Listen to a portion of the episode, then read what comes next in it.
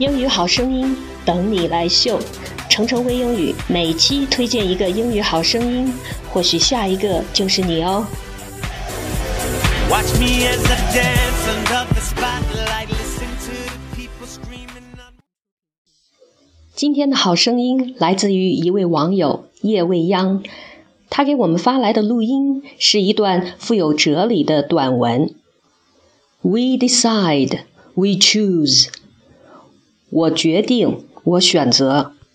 这段录音中有两个关键词，一个是 choose，选择；另一个是 destiny，命运。我们现在就来听一下夜未央朗读的 “We decide, we choose."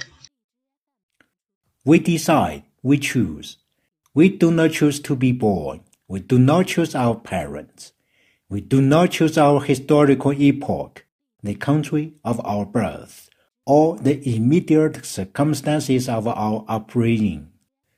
However, we do choose how we should live, courageously or in cowardice, honorably or dishonorably, with purpose or in drift. We decide that what makes us significant is either what we do or what we refuse to do.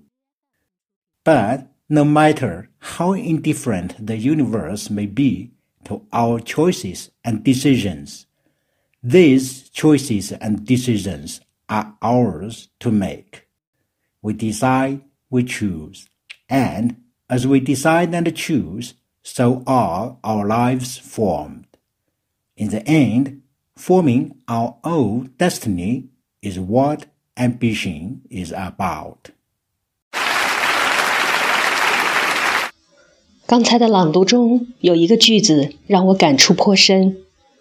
As we decide and choose, so are our lives formed. 我们的决定和选择就构成了我们的一生。确实，人的一生有很多选择题，一个重大的选择 往往就决定了我们的命运。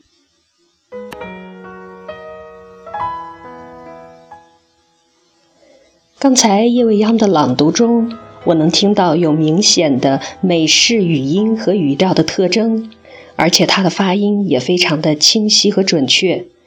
如果能够坚持每天的听说练习，那么你的朗读一定可以变得更加的自信和流畅。